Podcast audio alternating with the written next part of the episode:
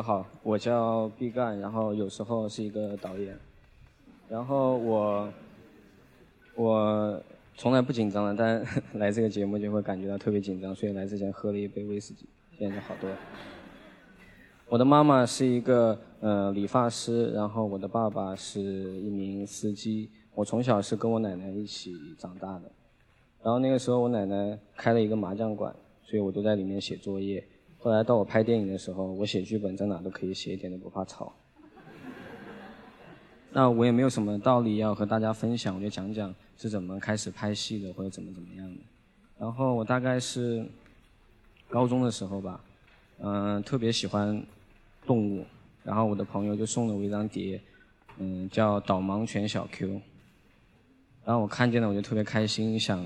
想想去有一天可以拍动物什么的，然后同时我的另外一个朋友也送了我一本杂志，叫《书城》，里面有很多关于哲学的、艺术的、绘画的、音乐的讨论，我全部都看不懂，但是影评我可以看得懂，因为影评的每一段前面都会有一个故事梗概，那个故事梗概是一个简介，我都可以理解它，所以我一直以为，当时一直以为电影是特别简单的，所以我就开始嗯想用电影去拍拍动物什么的。然后由于成绩特别差，我就读了一个大专，叫叫电视编导。我以为跟电影有关系，发现去了以后是学电视的。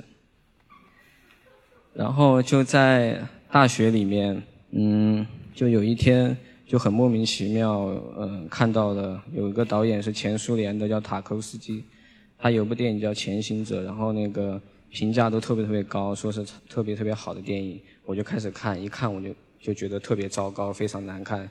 我觉，我觉得我完全被骗了。然后我就想好好的批评一下这个特别拍的不好的导演，但是要批评别人，我觉得应该把他的电影看完。所以我就开始想把这部电影看完，但是实在是太难看了，所以我每天只能看一小段。大概是看了。我忘记是一个星期还是半个月了，每天只能看一小段。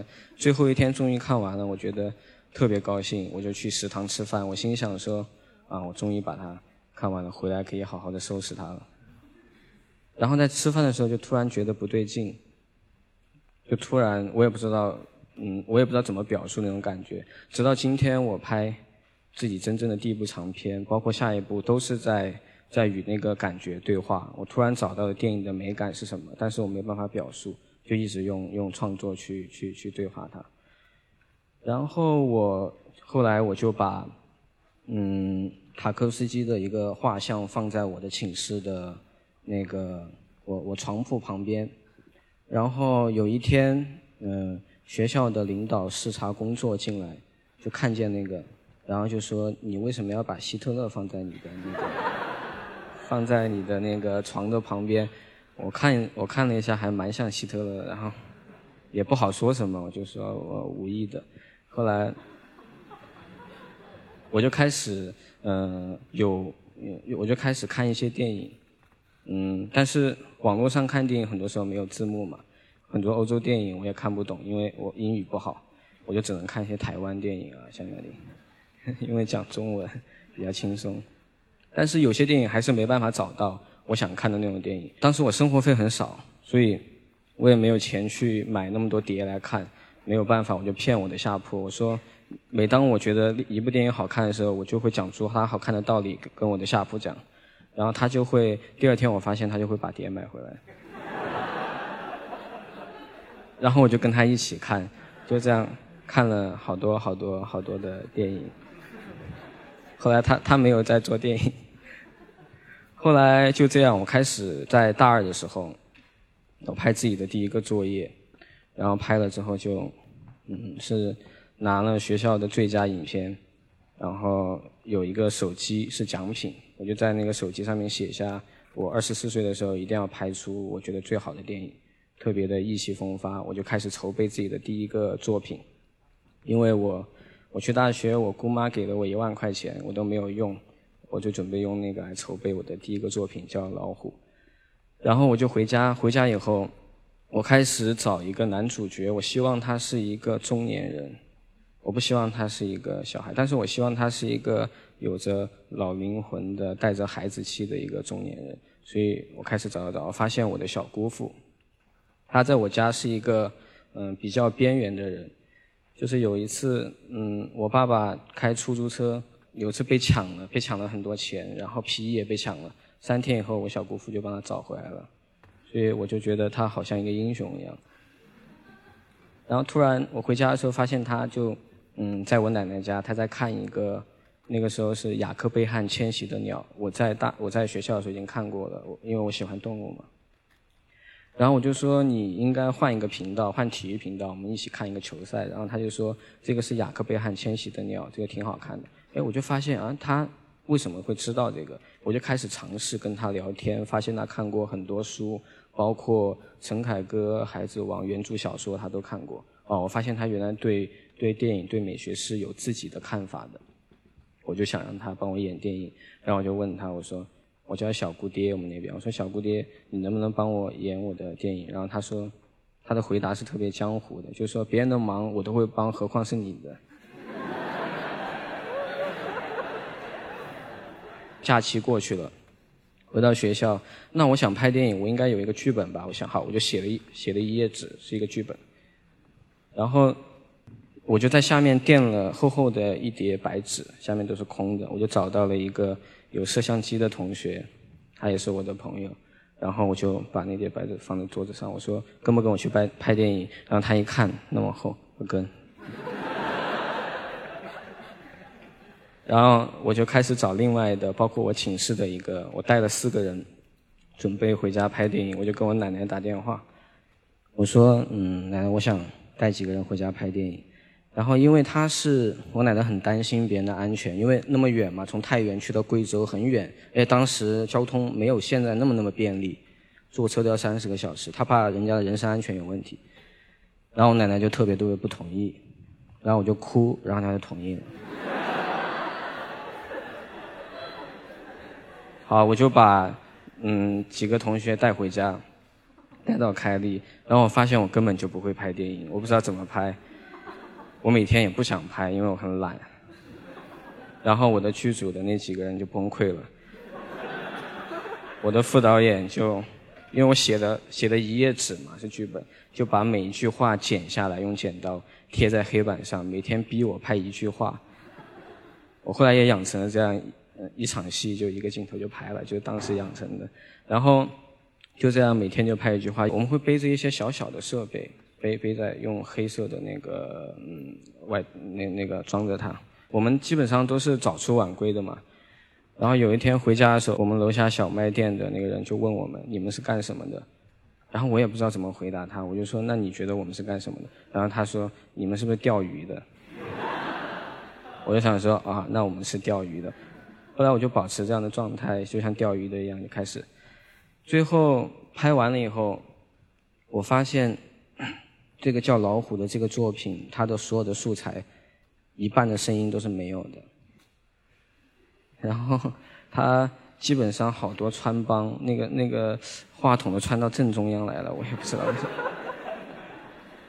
我觉得非常非常的糟糕，我觉得这个作品，然后我就没办法在做它，我就把它放下。我觉得啊，我可能不是拍电影的这块料。好，那到了大三了。到了大三，我们学校是要有一个去电视台实习，因为我读的是编导嘛，我就不想去电视台。然后我有个同学，我有个朋友，他在加油站里面上班，然后我想去加油站跟他一起打那个实况足球，不知道你们玩过没有？是一种电子游戏。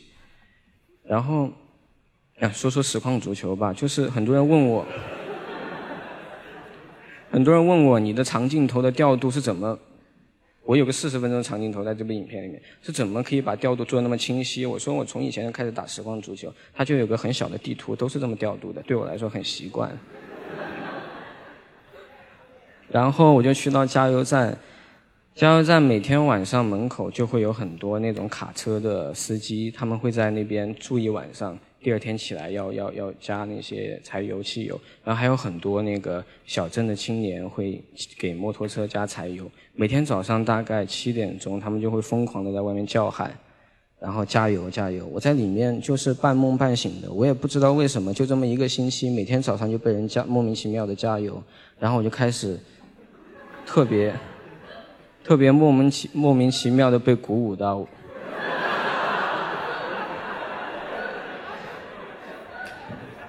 一个星期以后，我就离开那个地方，在那个大巴上要坐很弯、很很很弯曲的路回凯里，我就突然发现，我应该是一个特别会拍电影的人吧，非常有自信，非常有信心。我到现在都不知道为什么这个事情。然后我就开始，嗯，用我的诗，因为我之前写了很多。嗯，像日记的随笔一样的东西，就我一直把它当做是 QQ 空间，但是后来有人告诉我那是诗，我就开始把那些东西，嗯，把我那些很松散的老虎的素材组接起来，我发现它特别有美感，虽然它有一半的声音也还是没有，然后还是那么粗糙，那个穿帮的地方我没有办法，我就把它放大了，所以。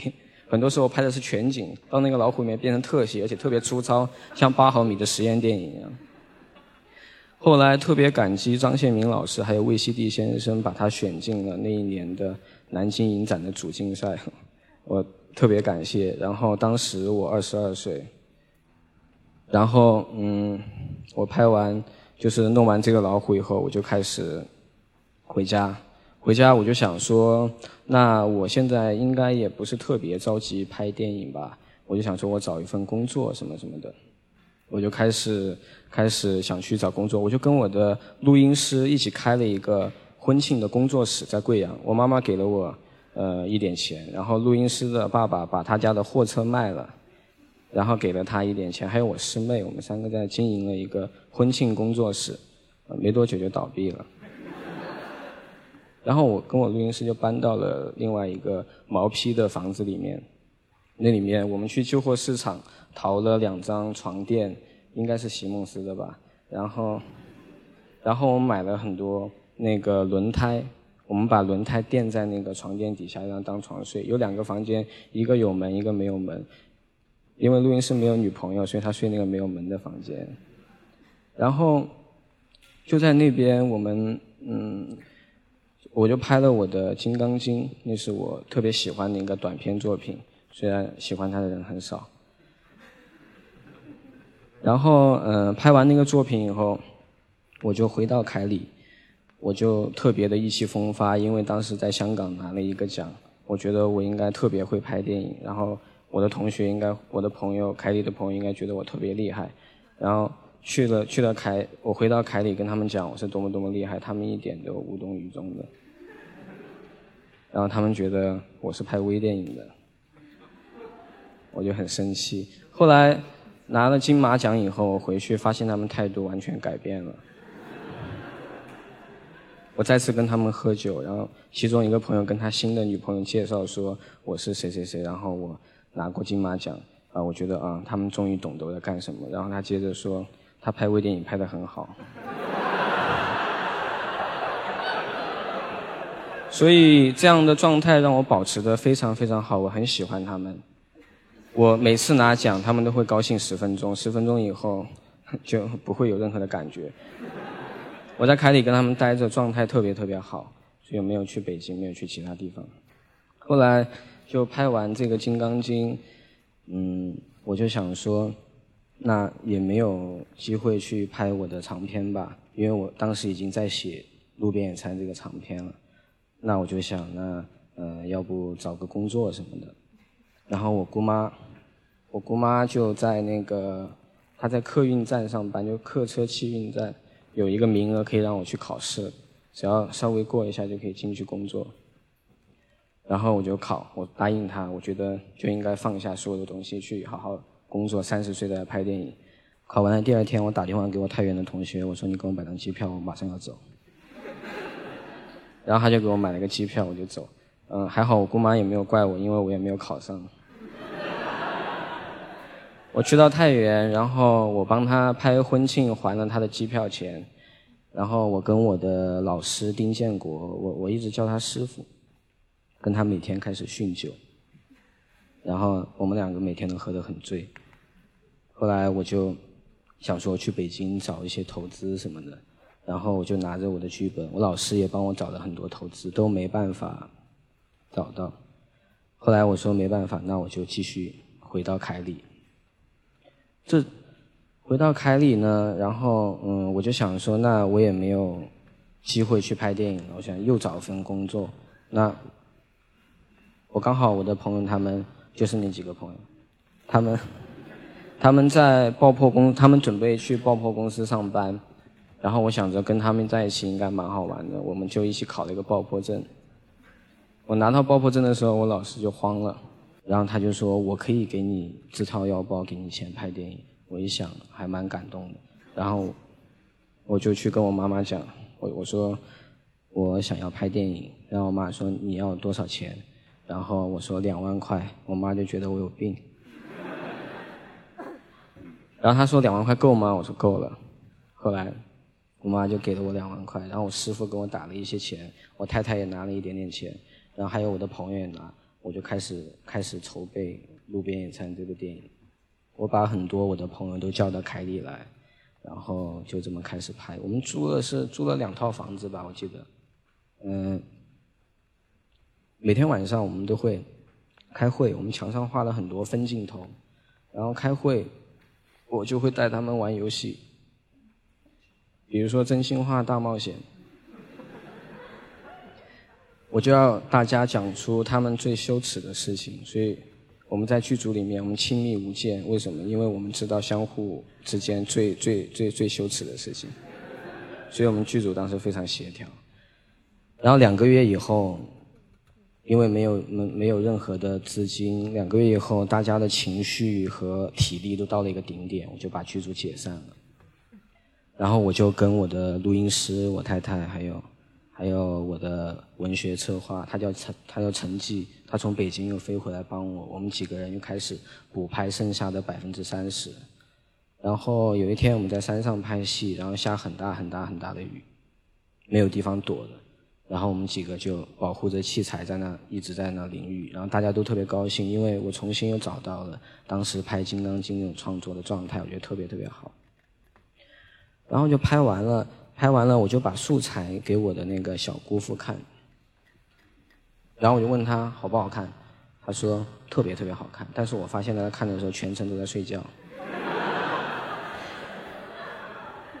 后来我们在瑞士诺加诺影展首映的时候，他和三千个人一起看，然后他就看哭了，看哭了，第一次知道我在到底在做什么。然后他回去的时候就一直在抽烟，我也没有再问他好不好看。然后就拍完素材，我就去到北京，去到北京就开始要做后期的事情。然后几家公司，呃，陆陆续续看过素材以后，他们分别就开始帮助我。然后第一个后期公司的制片，然后就推荐了我的剪辑师给我，他今天也在现场。然后嗯，我就特别不想见。然后我剪辑师呢，当时也特别不想见我，但是我们相互出于礼仪和礼貌，我们还是见了一下。我们选在一个咖啡馆见面，见面一坐下来以后，他告诉我他是学的是造船业，我就觉得，咦，那这样应该蛮会做剪辑的，因为造船嘛，还有很多结构，我就突然觉得还蛮想让他来剪我的电影的。然后我就推荐了他两个电影，一个是塔科夫斯基的《乡愁》，我想让他看看。不是那么呃动作化的剪辑应该怎么样去处理？接着我又推荐他一个法制频道《今日说法》的一档栏目，他就完全懵逼了，他不知道我到底在想什么，所以他就想跟我合作。我们就开始剪我们的那些素材。那个时候我在北京，跟我太太是住在我我师傅丁建国给我们的一个房子里面，是他租的，在北京电影学院的附近，特别特别小，只有一张床。然后隔壁一个大房间是一个女房东，她的脾气特别的暴烈。然后我和我太太，她我们经常没有热水用，我也不敢跟我师傅说，怕他为难。然后。他也不准我们讲话很大声，但是那个房间很小，情绪很容易波动，所以我们每天晚上就用悄悄话来吵架。然后每次都没吵起来。后来有一天我发现，那个房间的路由器的密码被改过了，我就很生气，因为房东不让我们用网了。我每天出去去我剪辑室，剪辑室叫秦亚楠。每天出去我去亚楠家剪辑的时候，我就先把那个路由器重启了。因为房东不会弄路由器，他每次都得请人来重新弄。就那三天以后，我和我太太就被赶出来了。然后我的那个文学策划成绩就来帮我们拿着很多行李，我们没有地方可以去，然后我们就去到亚楠家，我们就开始剪辑这部作品。剪辑完以后，我们请了很多的老师前辈来看，他们都很关心我。然后，但是，嗯，每一次都有很多的，嗯，嗯，意见。然后我就很沮丧。我跟亚楠每次去给他们看的时候，都满怀期待。每次他们看完以后摇头，我们都满怀沮丧的坐地铁回去。回去我们就重新看一遍，发现没有问题。大概这样有十几次吧，就每次别人看过一摇头，我们俩就很沮丧，就坐地铁回去，很很绝望。一看完以后，我们俩就开始去喝酒去了，就觉得没有问题。后来大概剪完了，剪完了以后，我准备去参加电影节、参加影展之前，去诺加诺以前，亚楠突然告诉我，他说我的信用卡欠了六万块钱。我一想啊。他剪我的电影又没有什么钱，然后还不能接别人的片子，然后还得请我吃饭，所以我就跟他说：“那我下面一部电影会给你的那个酬劳应该是六万块钱。”没想到下一部电影资金很多了啊，我决定还是只给他六万块钱。后来我们去到诺加诺。我跟剧组的我们几位制片，我们都一起去，大家都很开心。在诺加诺，我们体会到了啊，什么是很纯粹的电影的互动。就是在首映的时候，我在后场，就在像那样的后场，在等着，等着观众入场入入完以后，我要上台去跟观众打招呼。突然就进来了一个中年男人，胡子也很多。我英语不好，我听不懂他讲的什么，然后讲讲一堆，然后我的制片就特别兴奋。他走了以后，制片就说。他说他特别特别喜欢我的电影，因为他们看过评那个媒体场，但是他不应该来找我，因为他是评委。哦，当时就觉得那可能肯定又会有好的收获，我就没有再把心思放在上面，我就每天去那个诺加诺电影节旁边的那个赌场每天去玩。每天大概我带着两个制片，我每天都会赢钱，因为他是，我就不跟你们讲技术了。然后每天赢，有时候赢二十瑞士法郎，我就买两瓶酒，我们三个人一起喝。然后如果是赢一百五的话，我们就去吃牛排，这样每天都很高兴。然后就这样，陆陆续续，陆陆续续，我就去了其他影展，然后到到今天，嗯，可能有些人知道这部电影。我没有准备任何的结尾，因为我觉得一切才刚刚开始。我在去，我当年老虎去南京影展的时候。我在外面坐着，里面的观众一个一个一个的走出来，然后放完以后，我要去跟观众互动，我就跟观众说：“谢谢你们花时间来看我的电影。”这句话一直到今天，我去过几百场电影的 Q&A，每次我第一句话都会讲这个。最后，因为我特别小心眼嘛，所以想讲一个最后作为结束，就是我在毕业了以后，我去到凯里，当时还去过一个广告公司，是朋友介绍的。然后呢，其实那个老板人蛮好的，但是我拍的东西他老老老指手画脚，就特别特别烦。有一天就跟他吵架了，然后他就说滚，然后我就走。走的时候我走到电梯，走到电梯里面，我发现他在里面还在喊，就说狗屎，就说有才华，你有才华能当饭吃吗？怎么怎么样？然后今天我想说我能。